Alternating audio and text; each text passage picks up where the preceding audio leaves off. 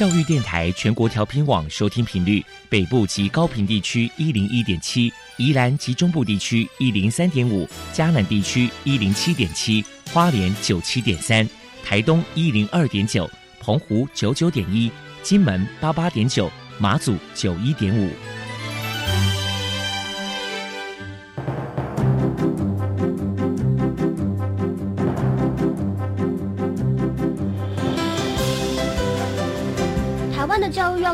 才能使孩子面对未来的社会呢？当我们期待学习者改变的同时，也期待教师的教学方法跟着改变，家长的观念也一起改变，一起携手协力同行。于林校长带您探索、自发、互动、共好的十二年国教新课程，听见台湾教育的改变。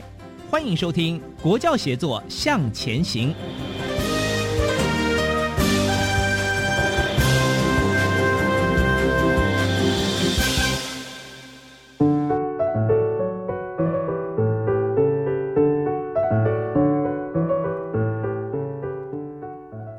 听众晚安，现在您所收听的是教育广播电台专为推动十二年国民教育新课纲所规划的系列节目《国教协作向前行》。这个节目在每个星期三晚上六点零五分播出。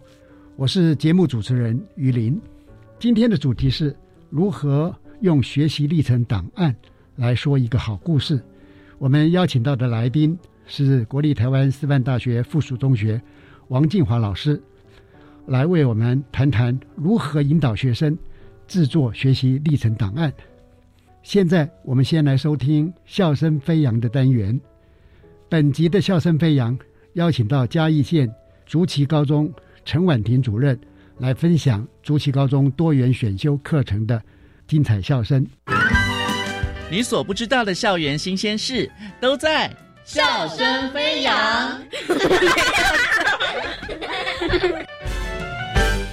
欢迎来到笑声飞扬，我是方如。今天呢，我们很高兴的邀请到了嘉义县竹崎高中的我们的教务主任陈婉婷主任来到节目当中，跟听众朋友们分享。主任您好，嗯，大家好。嗯，首先呢，我们先请这个婉婷主任来跟听众朋友们自我介绍一下自己，然后还有我们竹崎高中到底在嘉义县的哪里，好不好？好的。呃，大家好，我是那个竹崎高中的教务主任婉婷。那我本身就是在学校呢，已经担任了十几年的生物老师。那我本身就是常常跟学生说，我不太会拿菜刀做菜，但是解剖刀还可以，蛮厉害的这样。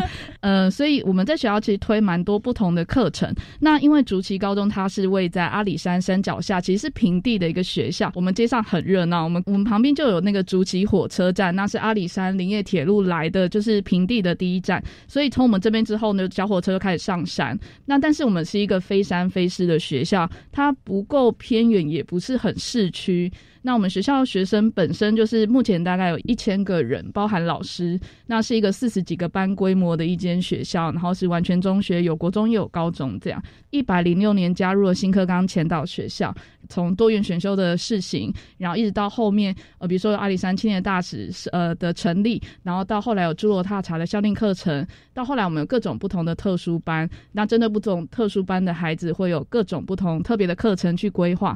所以虽然我们在偏乡，但是我们相信进来的孩子可以依据他的兴趣去选择他要的课程跟要他要的班级。比如说像我们今年就有。语文国乐实验班，它是包含语文的课程的增进加国乐的一些训练，然后一起去团练比赛的班。那他强调就是一起练习、一起练国乐、一起比赛、一起读书、一起成长的一个班级。然后我们也会特别强调在语文的训练上，除了本身的国语文之外，还有英语跟日语。的加强，因为未来这个班的孩子都会需要去日本做交流。如果疫情解封的话，那没解封就是做线上交流，做国乐的交流，做其他的交流这样。然后他们也需要去飘岛做一些社会公益，去演奏，然后去训练他们面对社会的一些不同的素养等等的。那其实除了这个之外呢，我们还有数理实验班。那其实它就是加强在科学、自然、数理的课程上面，还有资讯类的。呃，我们的实验室其实都是我们自己都会说，我们是号称这个百万等级的实验室，里面就是很多的设备。然后希望我们在偏乡的孩子做实验，也不会输在市区的学校。那像比如说我自己的生物实验室，我就有放数位的显微镜，它是可以数位连线的。那就建制一个数位的实验室的一个课程，然后让孩子可以就在这里就可以做各种实验。那我们也邀请很多大学教授进来指导科展，因为呃，竹崎真的离那些大学比较远，那我没有办法一直让孩子去就是大学做实验，但是我可以把大学教授带进来，所以我可能就写了一些计划，然后邀请教授可能是线上视讯，或是直接到现场来跟我们做指导，这样对。但我曾经也很疯狂的，就是直接跟家长联络，我们就是每天晚上就是家长货车载着，然后就载着一群孩子，我们就一起去。大学做实验，然后中正南华我们全部都去，这样对，因为想说要跟人家拼了，我们也希望自己有大学资源可以进来，这样对。那我至少我比较有把握是孩子想做什么样的实验，至少在主席高中，我的实验室都可以让大家尽量有这样的资源可以来用，这样对。那另外的话，像我会呃推广万红科学奖，在我们学校是一个我每年都会努力在推广的东西，因为它其实号称高中生的诺贝尔奖。那所以我们会带很多学生去。发想很多很很多题目，然后去就是设计那个实验，他不用做出来就可以写。然后投稿之后呢，只要有创意的话，其实蛮容易得奖的。就孩子们在这边得的奖其实还蛮多，就一个佳作可能就五千块，然后进复试有两万块做实验，然后再进去我们曾经得过佳作，孩子都拿了十万块，还有大学教授跟校长的推荐函。嗯，对，所以其实我们的孩子我都会鼓励他们多投稿。我们大概已经投投了一百六十几件有了，就是这十几年来。对一个偏乡学校来说，对高中生可以写这样的文章出去去投稿，然后完成自己想做的事，其实还蛮感动的。嗯，我甚至跟孩子说，你可以写要一百个外星人帮你做实验，因为他只要构想就好了。嗯，对。那孩子就会去发挥他想做的东西。除了我刚刚说的那那两个班之外，叫含美术班、体育班，我们其实还有 AI 科技特色班，那是全国的特色招生的。然后另外我们其实还有学思达班，它是把学思达的教学技巧融入的，让孩子不要只是课堂上的客人，而是主人这样。那其实比如说像我们在做校定课程的时候，侏罗踏茶，我们希望孩子可以把嘉义的特色融进来。我们是那种学生可能一天去吃的十间鸡肉饭，然后去比哪一间最好吃，然后把自己当成王美在拍那个 YouTuber 之类的。那如果针对一般普通的孩子，以普通班的孩子，他可能就可就是可以拍影片啊等等。那如果在体育班的孩子，我们就是以实作为主。那如果美术班的话，就是做 D M，比如说他做哦，明雄的凤梨很好吃啊，什么就画那个 D M，还折起来就非常非常漂亮。那所以我们针对不同班的孩子，老师也会规划不同的课程。哦，了解，就是从生活当中去取得这些课程的题材，然后针对我们每个学生不同的特色的能力，然后让他们自由去发挥。能不能再请呃我们主任再来分享一下？就是我们刚刚有提到说，我们学校有这个亲善大使，对不对？这个亲善大使到底在做什么？能不能跟听众朋友分享一下。好，我们有那个阿里山青年大使，然后他原本我们原本的目标是希望把竹崎的，就是。阿里山的林铁把它推向世界遗产。我们借由推广，就是竹崎车站的很多特色，因为我们这个铁路它是高山铁路，它有五大功法，甚至比很多列入世界遗产的其他外国的铁路更厉害。嗯，那我们应该要让它这个让更多人去知道这件事。所以青年大使会把一些故事，然后包装起来去参加很多比赛，比如说像那个儿子的大玩偶的那个电影，它其实就是在竹崎车站拍的。那我们就可能用这个主题去比赛，然后也得过呃志工比赛的一些金奖，也有。呃，获得总统颁奖之类的，然后也把他带到澳门去，跟澳门的文物大使做交流，或者是在主题街上，甚至有一些呃老的房子，他们要拆除之前，我们的青年大使会去做记录。然后再来采访一些耆老，或者采访一些我们那个街上的一些店家什么的，这个也都是平常都会做的事情。那像最近的话，我们就是跟文官局这边合作，有做一个要用 VR 去保留这一些文化资产。我们把所有街道上面的一些店家，那这些故事我们都把它留下来，然后用 VR 的方式做记录。这样最近还在做，哦，希望年底前可以完成。这样哇，那很期待它的成果哎。是，我刚刚说主题高中有这么多特色班别，然后也开了各种不一样的。的特色的课程。那这样子，学生到底应该要怎么选？他们是可以做选择的吗？还是这些都是哦都被安排的好好的，就交给他们？就是一开始我们体育班、美术班还有 AI 科技特色班是特色招生进来的，所以大家就是用你想要去的方式，就用入学管道进来。那如果进来之后呢，其他的同学就可以选择你还要再去，比如说数理实验班，或是语文国乐实验班，或者是普通班。那它的特色就是普通班，我们的加深加广会在跑班，会分成呃班上可能就是有。呃，要修历历史、地理、公民的跟物化生的同学都在同一个班，但是我们在那节课的时候，你就可以跑班。那那样的好处就是可以延后做分流，不用说我高一一来我就要大家做选择。嗯，但是如果你有明确性向，你可以一开始就选择说啊，我要进实验班，然后我们会做一些呃实验班的一些规范等等，你怎么样可以进来这个班，会做一些甄选，因为这个都是有报实验班计划核准的。这样来到主席高中，我们的孩子全部都要学过陶艺，然后素描跟茶道。因为我们希望孩子可以走静心，还有凝神，然后还有品味人生，就希望可以陶养他们的这些气质。这样，所以进来的孩子就是新兴陶养课程是排安排在弹性学习时间的。那我们高一二每个礼拜弹性学习时间排的课也都不一样。所以其实我们一直朝向一生一课表的方向去努力。我觉得那也是新课纲发展下来，除了素养之外，另外一个就是让孩子去选择他想要选择的课程。所以我们连弹性课程都是用选课的，然后包含充实补强也都选课。那所以心意陶养，其实我们有时候问孩子，孩子就我看他们在泡茶，也是就是呃，对，就是很辛苦的坐在那里，然后但是很有气质，然后那一刻就觉得好感动。体育班孩子也坐在那里泡茶，美术班孩子更是要求他们一定要上到。泡茶课这样，对，真的是很难得会有这样子的课程。其实也帮助，就是可能青少年的这个时期，其实平常都是毛毛躁躁的，也是在这个时期让他们有一个心静下来，然后陶养性情的一个机会哦。对，最后能不能请呃主任？最后来分享一下，就是你们这么努力设计了这么多课程，然后忙了这么多事情，你希望最希望带给学生的是什么呢？因为其实竹溪高中虽然听起来在偏向，可是因为我们人真的也是也没那么多，所以变成我们。每个老师、每个孩子，我们都可以照顾得到。嗯，所以我会希望，其实，呃，所谓的最好的学校或者最厉害的学校，其实它就是最适合孩子的学校。所以我只要发展各种课程，你只要进来有你想要的课程，其实你都可以学得很好。我们都会努力让孩子去做到他想要的东西，然后希望他们可以来竹溪高中，就是都闪闪发光，因为选择他们最喜欢的。那甚至是比如参加机器人大赛，我们带孩子去澳洲比。然后我们那个叫一万美金的梦想，我们去募款，然后一万美金就可以报那个 FRC 的国际机器人竞赛。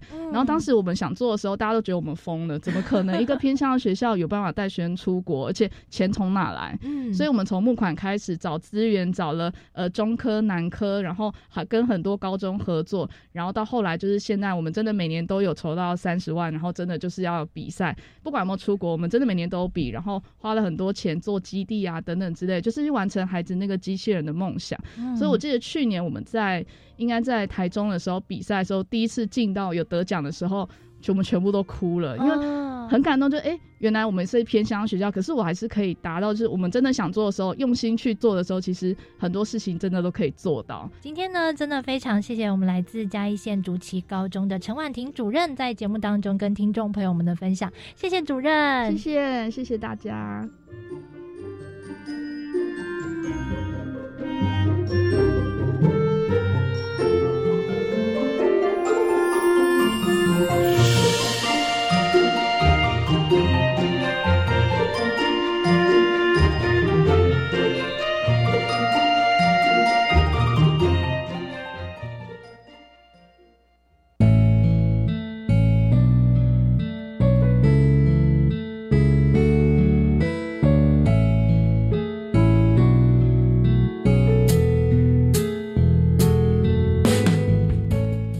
现在为大家介绍今天的来宾，呃，师大附中的王静华老师。王老师是台师大的地球科学学士，也是我们天文组的硕士。王老师的教学经历非常丰富，目前啊任教师大附中。同时呢，我们知道哈，您啊是全国科展五届的呃优良指导教师，相信啊您在科展方面是涉猎非常深。王静华老师您好，主持人好。各位听众，大家好！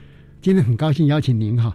呃，我们知道说您在师大附中啊，有开设很多有趣的课程啊，是不是可以就您曾经开设过的课程里边，呃，您觉得有哪些可以跟听众朋友分享？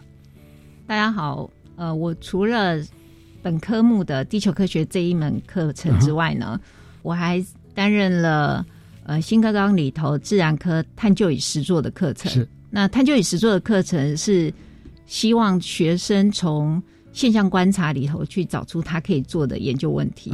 那相对过往的实验课，有所谓的实验操作步骤，一步一步的做来讲，探究与实作这样的一个探索研究课程呢，就给同学们更多的弹性。嗯，其实同学们的创意真的都蛮多的，然后实践能力也蛮好的。嗯嗯嗯。那除了探究与实作这个课程之外，我也参与本校的校定必修课程。那我负责的部分是论证。哦，那论证这一个 这一个课程，其实是对所有全校学生影响最深的。他可以从高一开始一直到高三，即使是在做学习历程档案，论证的能力也很重要。因为我们论证是希望他说出自己的观点，提出自己的主张嘛。那观点主张一定要有根据，就像你的学习历程档案一样。你告诉人家说我在这个门课学到了哪些能力，那一定要有一个佐证资料。对，所以论证里头的资料的部分就出来了，然后要去说明这些资料为什么可以提出来，你拥有了这些能力，嗯哼，然后去说服大学端，然后让你能够进入自己所想要的科系。所以我们一开始在设计校电必修的时候，就觉得。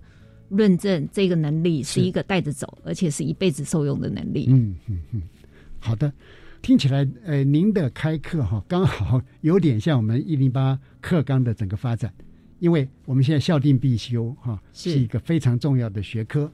那贵校呢选的这个认证的这个领域哈啊，当然是有你们的思考，也会变成师大附中孩子的特色了哈。那第二个就是我对您讲的那个探究实作也是哈。很显然，就是在您的教学里边呢，已经把过去以实验的方式让孩子是被动的复制或操作前人的经验，现在转化成一个能够主动按照自己的兴趣去创造，甚至于去设计那种探索的过程等等哈。我相信这个对孩子来讲，他们会产生很正向的一种主动学习的成果啊。那我们今天呢，也很想了解，就是。如果一份完整的、完善的所谓好的学习历程档案，它能够清楚的帮助孩子哈呈现跟整理他的学习成果，那么老师要如何帮助学生哈从学习当中去说一个他自身的好故事？既然是故事，对，那我们都知道，如果是亲身真实的故事，会特别动人啊哈。所以呢，我觉得学习历程档案中的故事。里头的元素一定要是真正发生过，而且是亲身经历的事实，这样才能言之有物。嗯嗯。然后呢，故事不要拖戏，要去无存精，要有自己的整体逻辑架构。嗯。而且最重要的是，要把自己在这个故事中的角色说明清楚。嗯。也就是说，你必须要说明你跟你所谈到的学习内容啊，或是你的。要呈现的活动内容之间的互动关系，那我觉得这样子才能说出一个动人的故事。啊，是是是，呃，我觉得这个很有趣的哈，因为当我们说哦，让孩子去说一个好故事，最重要就是这个故事的主角是谁啊？一定是要写呃学习历程的人嘛。他如果去讲别人的故事哈，大概没有人会有兴趣了哈。是啊，第二个部分就是您刚刚有提到真实，那我自己的诠释就是说这真实哈。呃，有几个要素了。第一个是真实发生过的，是就它不是不是瞎掰的，不是编的了哈。第二个呢，就是可能是孩子真实的感受，对，就是他不能是无病呻吟的，他明明没有那个感觉，他就假装哦，为了做文章而书写，多愁善感或干嘛哦。那那种情形，其实我我们知道哈，大学端的教授哈，经过几年的不断的他们的淬炼哈，他们校内的所谓的平量尺规的发展哈。他们可是很快就能够鉴定出来的哈。同时，这其实还有一个就是真实，也代表了就是这是你的东西，没有抄袭的。对，甚甚至于说，我们也知道说，有些学校哈，某些学系哈，他们在这方面，甚至他们有一些工具啊，或者讲 AI 有点太夸张，最少他们有一些比对的工具啊，他们很快能够找找到说，哎，这是不是呃一个旧的资料，还是真的是新创的一个东西哈？那呃，在这一边不知道说，王老师这边是不是还有一些觉得可以呃来告诉我们说，怎么去指导孩子去发展他一个比较。呃，完整啊，或者好的啦，或者说是很独特的这个学习历程档案。我想这很像我是一个老师，或是你今天是一个社会新鲜人啊。那今天你是个学生，想一个高中生想想去大学啊，都有这个应征的成分。那对，通常我们在做应征的时候，就会开始想说，我到底有什么样的特质足以进入这个学校啊，足以进入这个职场？是。那我们一定会盘点手边的东西，嗯，比方说，以我是个资深老师来讲啊，我可能就会考虑说，我要放我的得奖记录啊，是。那可能我是一个新手老师，我可能带有的是自己编的学习单啊，或是说是一些过去的学习经历啊。嗯哼。那今天学生，如果你是个学生要去那个大学段，那你就要开始想，你应该呈现给。大学教授看到的是什么样的你？嗯嗯，那学习历程档案就是让人家很快速的认识你。嗯嗯，也就是说，他应该是知道你的人格特质，或是你具有什么样的能力，足以进入这一个科系。是是。那我觉得在准备学习历程档案的时候，有几个很重要的概念要放进去哦。一个是。你这份档案的历程性，嗯，也就是说，你的历你是怎么样产出这一份档案的，必须要有交代。对，因为我们常会片段的看到某几张照片，然后或者是说，只是一个又一个的呃学习单。但是如果你可以把这个学习单为什么要 A 学习单，接着为什么要 B 学习单，为什么要 C 学习单，然后最后这些学习单带给你什么影响？这些脉络应该要在你的学习历程档案中呈现。嗯，那第二个呢，就是刚刚讲故事哈，好戏托捧。哎，对，我们希望说这个学习历程档案是去无尊经，然后有你自己的逻辑性在里面。对，所以怎么去统整这么多的资料，或者是去同整这么多你你做过的事情，所以同整性是一个很重要的事情。嗯嗯。那另外一个就是。我们也知道，就是说学习历程档案要要让大家一目了然。对，那你可能需要有一些编辑工具。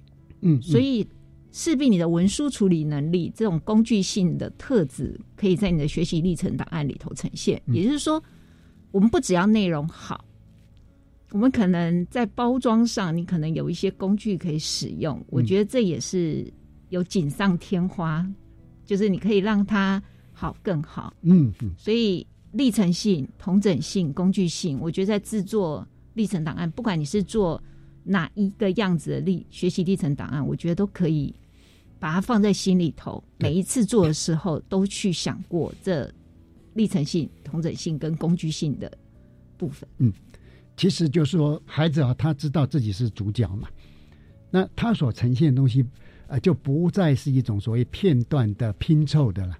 是他的呈现呢，是。有引导阅读者哈导入的他的人生的故事里面，随着他一起来呃观察这个众场的一个发展啊。对，呃，但是这样还不够，就是啊，虽然很精彩，还要懂得善加包装。而这个包装呢，啊，现在有很多的工具可以运用，所以孩子在准备学习运来的时候，其实他能力的培养是相当广泛多元的了。是，并不是我们所想哦，就是。文字堆砌就呃就堆砌在那边，然后就上传就结束了。不哦，这里面很精彩哈，感觉上呢有点像是自己当导演、自己当编剧、自己当演员啊，一条一条边的哦，对，甚至自己要搭舞台等等啊。好的，但是有一个问题哈，就是社会上有些家长或孩子他会担心说：，哎，我现在目标不明确嘛，那我要怎么去准备我的学习历程档案？那万一我准备了呢，中途改变了怎么办？那我岂不是浪费我的时间吗？那我可我可能到现在都还没有目标，那我怎么办？我们就卖个关子，听段音乐之后再回来继续请教王建华老师。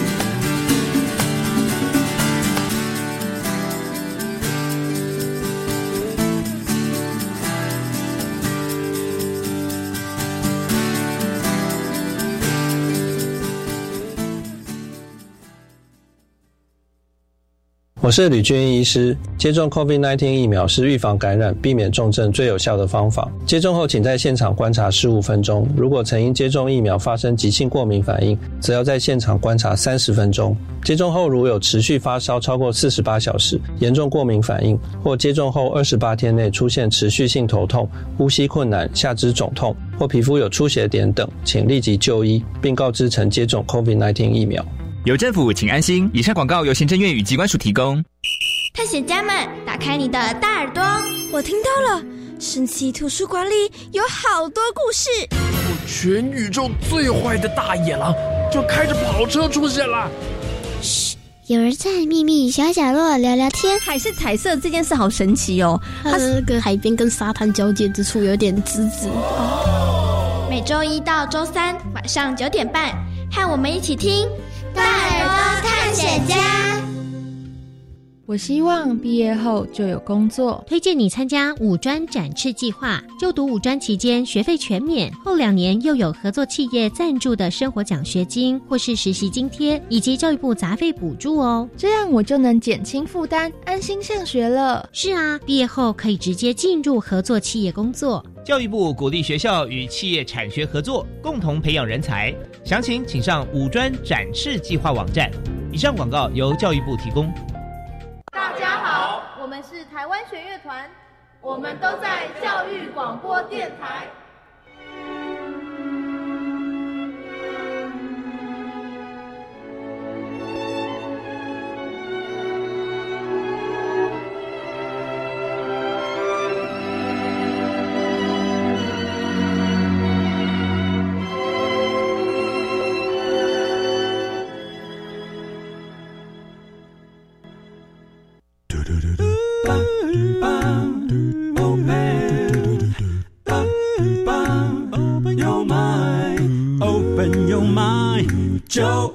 教育电台。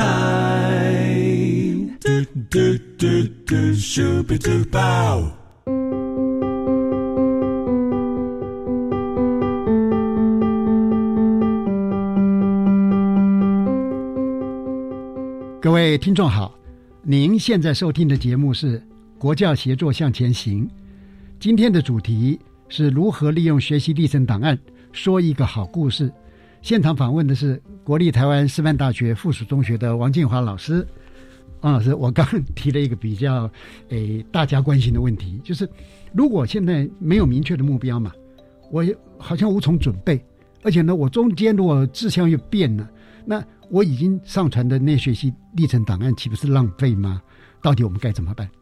如果我是这样的学生，凡走过必留下痕迹。哦，这些。走过的历程绝对不会白白浪费，因为我们在一开始制作的时候，其实就要有一些前面的理念先发，然后再去做。嗯，那台大的副教务长也有说过啊，嗯，高中课程本来就无法完全对应大学的科系，嗯，也就是说，如果我今天是要去财经系，它应该对应哪一个科目嘞？对，那在一开始制作学习历程档案的时候。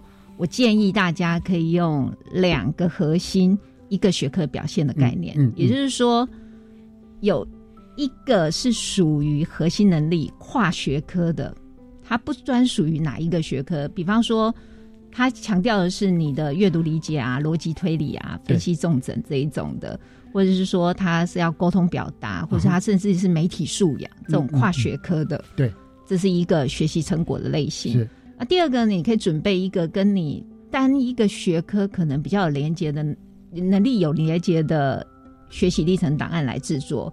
比方说，嗯，你是语文类的，你可能在书写能力上或者情感抒发的能力上是比较好的。嗯，那这也可以是其中一个。或者你是数学，嗯，你可能就要强调你的数据分析啊，或者是数据分析后的表达、对建模等等。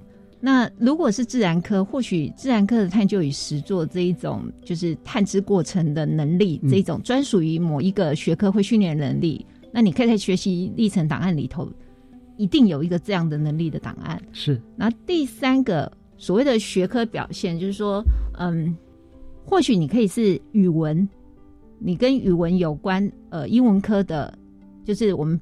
平常知道的，你在那个学科里头可能可以学到的相关的那个知识层面的话，那当然这也就是另外一个所谓的那个呃，就是专属于特定学科才会修习到的知识型的学习成果。是那有了有这种三种类型，我想大家在大学个人申请的时候，嗯，其实你不会因为你的志向改变了，那你原来那些档案就无用了。对，因为你有跨学科的特质。是，而且说实话，如果以高一的小孩又要定立志向，然后就绝对不会改变，可能也有一点点不容易了。这是强人所难。对对对对对，所以我那我我们人生还挺漫长的嘛，对对啊而且呃，好像哈每个人都会有一些变化。我我这样问了，呃，我们现在在听本节目的听众朋友，如果说呃有已经在职场上的，说不定哈到了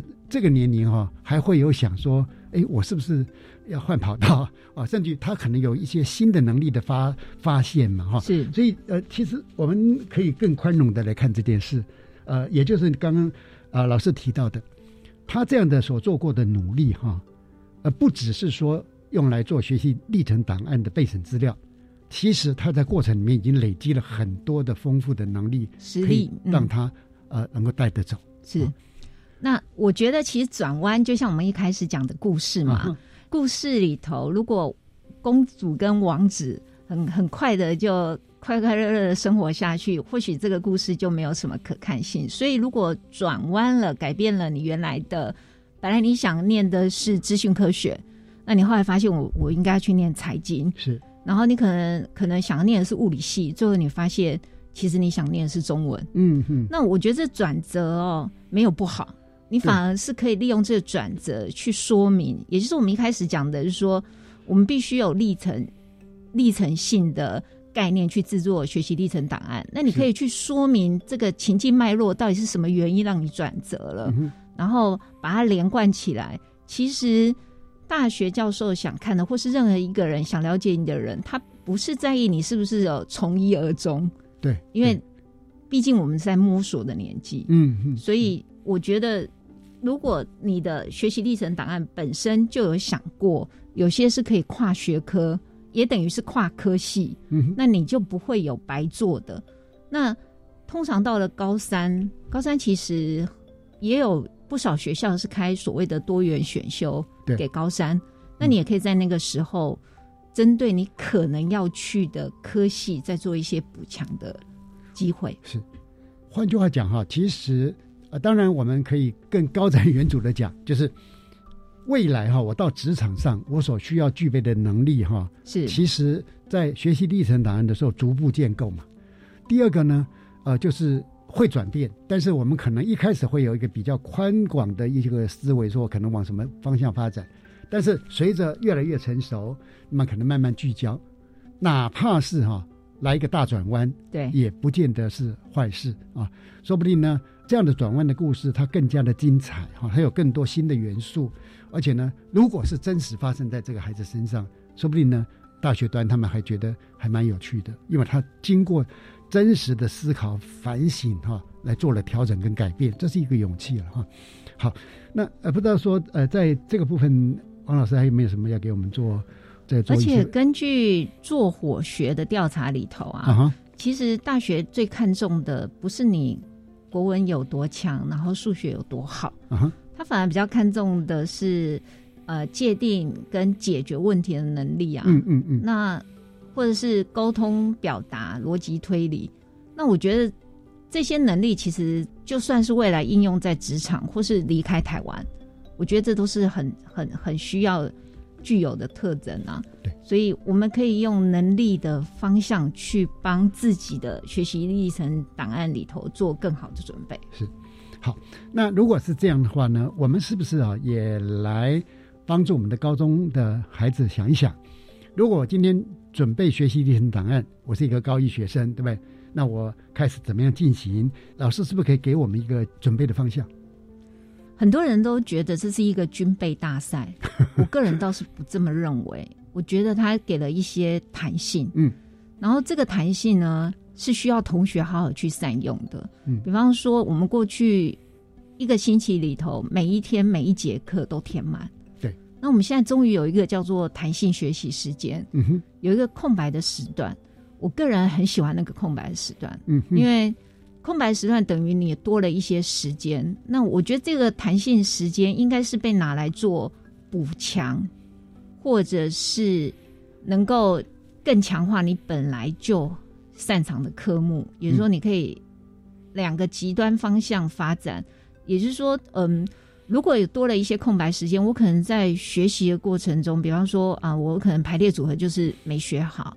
那我可能想要利用弹性时间的部分，然后在网络上找一些资源，甚至于是安排一些额外的练习题。那我觉得这就是一个很好的自主学习的概念，嗯，可以善用它，嗯。然后或者是说我本身是地球科学爱好者，然后我发现啊，原来高中有所谓的能力竞赛，对，那我可以利用弹性时间去强化我这一部分的能力，甚至去参加竞赛，是获得不错的成绩。嗯哼，那我觉得这个部分就是从现在的新课纲里头多出来的弹性时间，其实是很好利用的。是，那它当然也同时也可以作为说，好，那我我我今天可能因为我在英文科。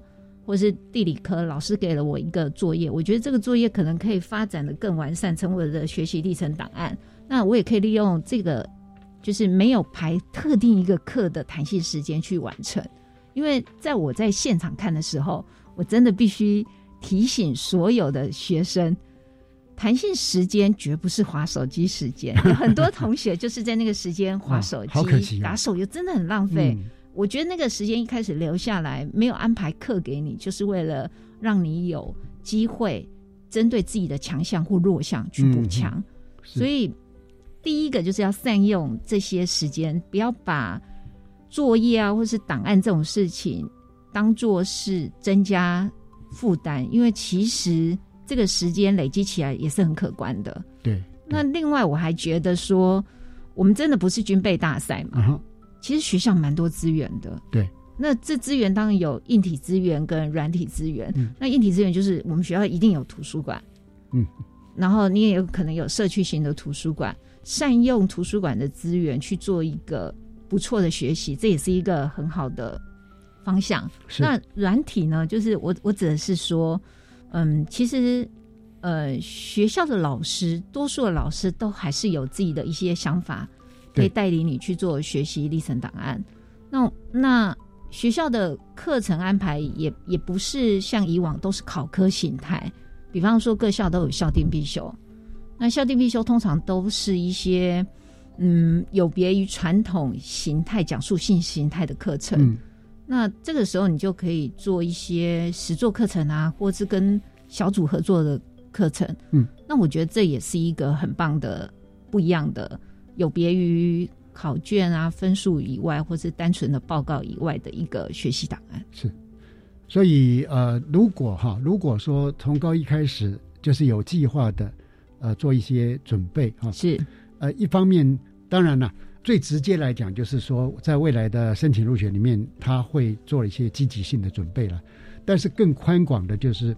孩子呢，也是不断的在探索自己，是好吧？哪怕今天他不用申请入学，他未来在选填志愿的时候，如果有经过这样探索的历程，跟他完全没有进行这样的一些理解跟准备，呃，纯粹只是说在准备所谓那几个考科哈，呃，孩子未来发展可能截然不同。嗯，我们是想要培养他自主学习的能力，所以这个很重要。对，甚至于呢，也有研究哈，当然我们不想说过度的去。强调或夸大那个研究的结果，也就是在大学端的很多的观察，其实呢，呃，申请入学的孩子，他们进去的话，他的总体表现、综合表现哈，其实是相对来讲会更加的优异哈。那我想，这不是说孩子的优异，而是他的整个学习路径、养成过程。对对，那当然，我可以从这里边看到说，假设他未来要进入职场。他要到一个公司去应征的时候，那很显然，他的这些能力哈，都已经逐渐的积极的在准备当中，不是，而不是说我哦，我今天要去应征了，我来看我应该怎么准备啊，他已经完全内化。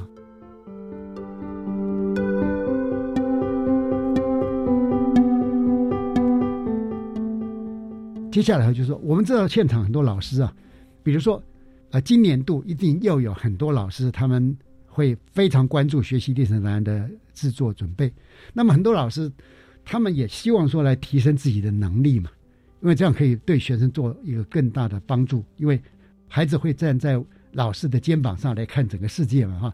那您是不是可以建议一下，我们现场老师可以做些怎么样的呃努力啊？怎样的学习来提升自己的能力？那就能引导学生呃去制作他的一些学习成果。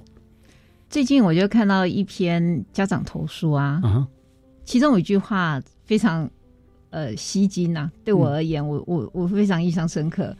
他说，学习历程档案其实是老师备课能力的指标。我看到这句话的时候，我我其实蛮有同感的，因为这真的是老师在备课的时候就必须想到的啊。我们知道，就是说老师的教学思维改变了，嗯，那你带动的就是学生跟着你变了。对，我们也常讲什么态度决定高度啊。嗯嗯，我觉得老师真的是要把备课的时候就要把。你可能可以协助同学学生们怎么做学习历程档案这个概念放进去。嗯，自己的备课，我们我们知道老师其实真的是知识渊博，对，然后自己的学科知识是没有问题的。对对。那现在是我们希望同学的学习里头，除了知识为主的架构之外，还要多一些能力导向的部分加进。我认为这个部分就是老师可以。在备课的时候就把它放进去。嗯，那另外呢，我觉得还有一个也是很不错的方式，就是老师必须要去多观摩。嗯，自己的学校也可以，其他学校把握研习的时间去看看别人怎么做的，多看多学。那另外一个是社群，哦，借由社群的力量去做一些开发。是，比方说在一零八课纲一开始的时候，我就。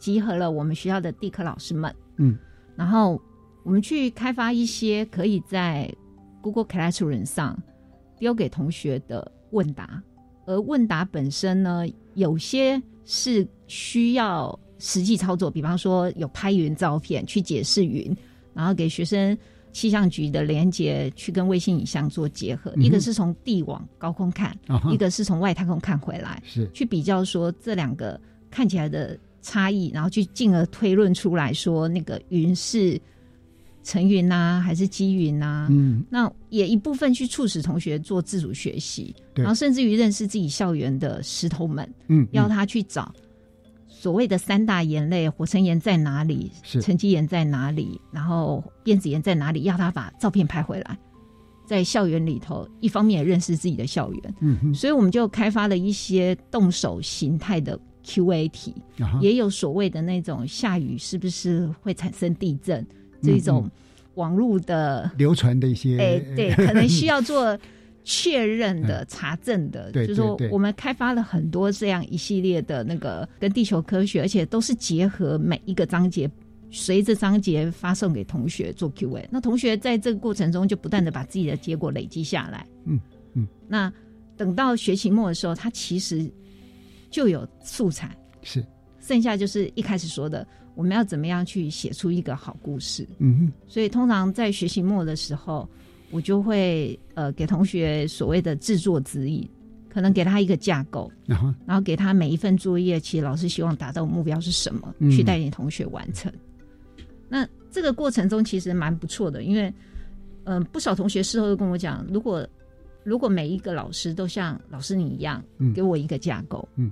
或许我在制作的时候就不会这么茫然。嗯，所以说老师所提供的那个也可以说看成是学生的一个学习音架啊。对，音架。那么他有了这个学习音架，其实可以呃让孩子啊他攀登到更高更远的一个位置去看这个啊世界或者了解这个知识哈。那相对来讲呢，我我觉得这也是师生在共同发展。为什么？当教学相长，对对。当孩子他的呃程度，他对知识的理解到了某一个程度之后，一方面老师是会有成就感的，因为其实当老师哈，我觉得最大的回馈就是来自啊学生学的很好，学的很开心，学的很有成就啊，甚至他们未来很有成就啊，我们看到好开心。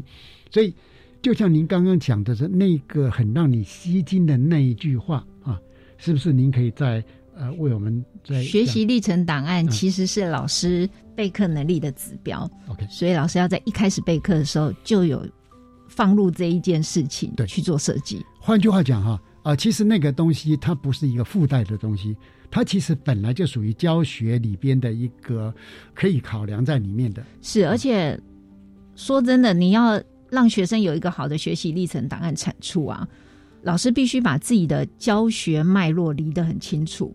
就像我有学生，我并没有告诉他说：“哦，我这一周打算做什么。”他接受到了我的训练，但我没有说这一周的目的在最后的成果里头他占有什么样的角色。但他学学习完之后做出来学习成果，就很像我在写那个教学计划案一样。嗯，他知道我这一周就是要训练他判读。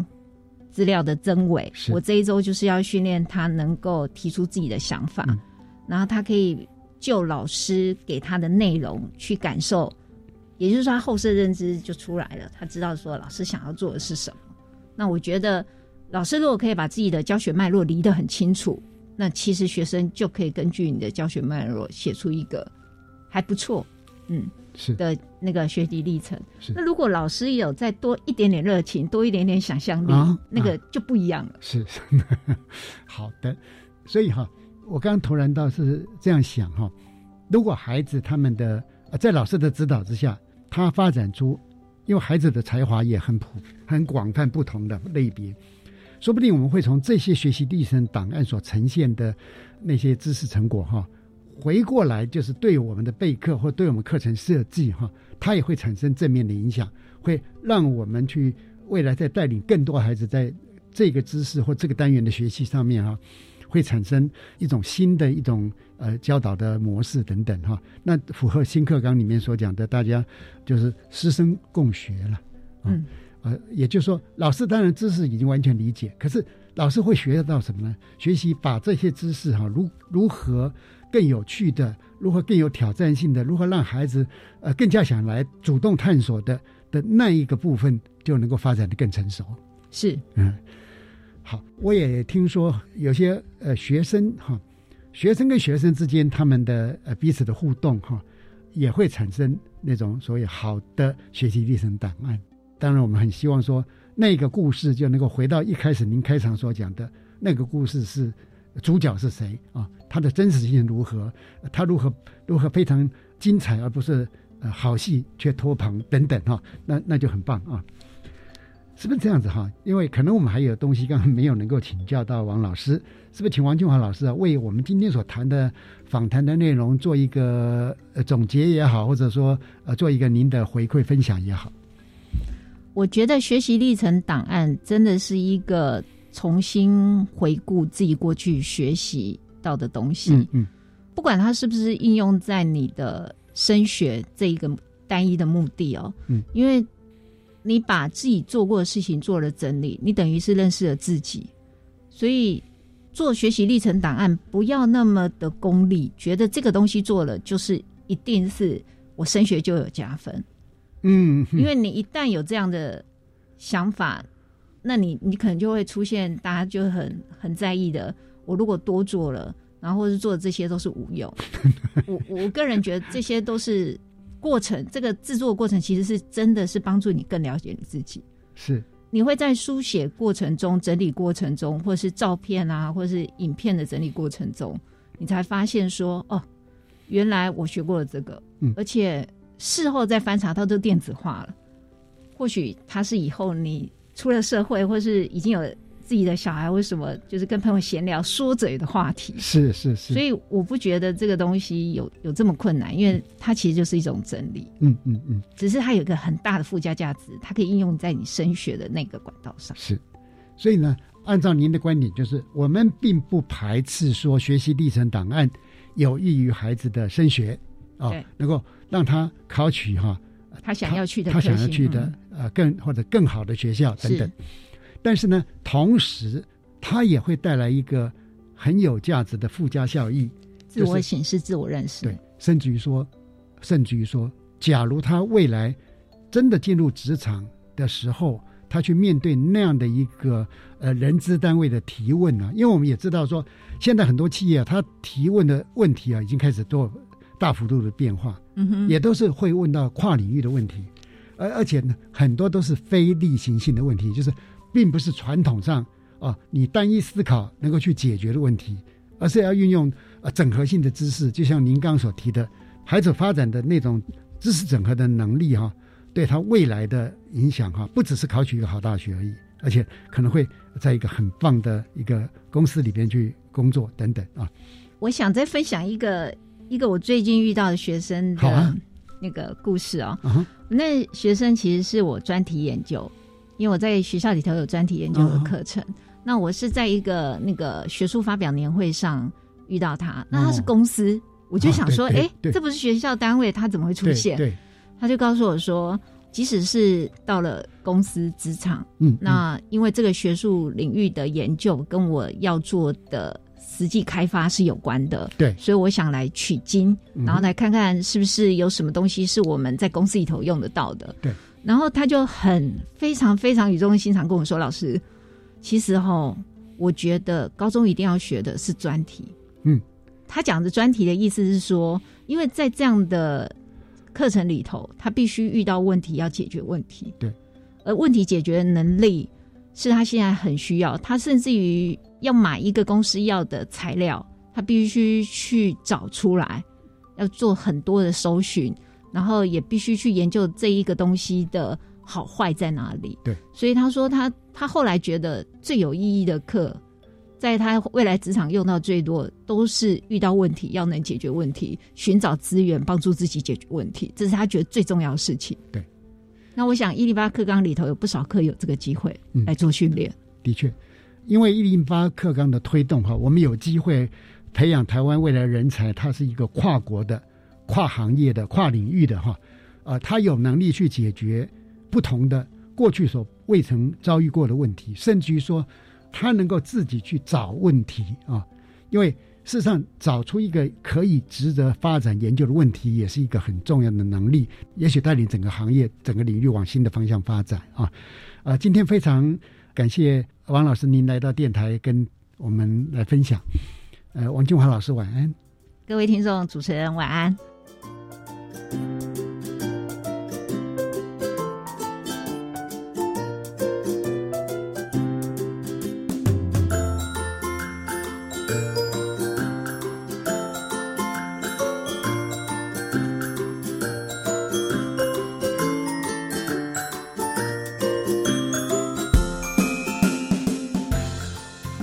各位听众，国教协作向前行这个节目在每个星期三晚上六点零五分播出。